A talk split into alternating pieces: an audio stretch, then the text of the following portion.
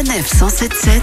100% high-tech avec les numériques. Bonjour Mathieu. Bonjour Kevin. Mathieu Chartier, bien évidemment, notre journaliste euh, du site Les Numériques. On est très heureux de vous retrouver euh, cette semaine.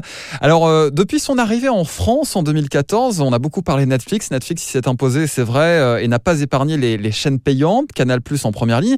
Mais nous, nous avons eu droit à une annonce étonnante ces derniers jours. Et c'est celle-ci, Canal Plus va distribuer Netflix. Exactement.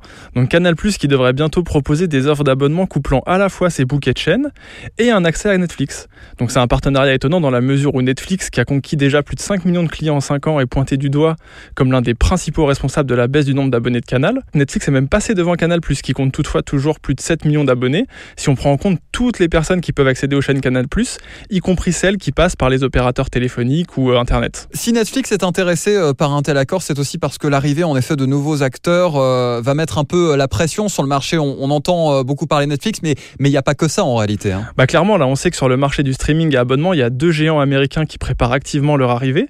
Donc il y a Apple d'un côté avec un service baptisé Apple TV+, qui va être commercialisé autour des 10 dollars par mois, mais surtout Disney+, qui va frapper alors là très fort avec un catalogue de contenu historique qui est toujours très plébiscité à 7 dollars par mois, donc 7 euros par mois aussi, avec la 4K Ultra HD et 4 écrans en simultané.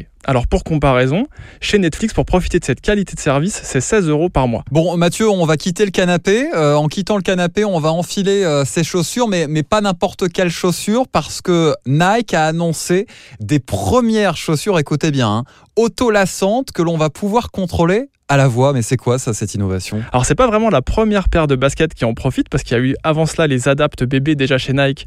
Mais alors ces adaptes URH, elles vont encore plus loin, parce qu'elles sont capables de régler automatiquement le serrage de la chaussure en fonction de la morphologie de son pied ou de son activité. Alors par exemple, elles vont légèrement se desserrer lorsqu'on va être assis, et puis elles vont se serrer un peu plus quand on va commencer à marcher, et encore davantage si on se met à courir. Et puis puisqu'Apple est un partenaire euh, de longue date de Nike, du coup elles sont pilotables depuis un iPhone, depuis la, montre Apple Watch, mais aussi depuis l'assistant vocal d'Apple qui s'appelle Siri. Ouais, hyper impressionnant. Bon, vu comment on est parti avec vous, là, les numériques, notre nouveau partenaire, la semaine prochaine, Mathieu, vous allez nous présenter des, vêtements qui se repassent tout seuls, euh, des chemises qui se ferment toutes seules. Euh, ah, c'est ça, ça, c'est le rêve. Hein, les voitures volantes, les vêtements qu'on n'a plus besoin de laver, ni de repasser, ni de plier. Euh, nous, on, est fans de tout ça. Hein. Ouais, je serai fan. Je serai l'un des premiers fans également. Merci beaucoup, Mathieu, à nouveau cette semaine pour ces belles innovations. On se retrouve la semaine prochaine. Bah, merci, Kevin. Ouais, tout à fait, avec joie. À très vite.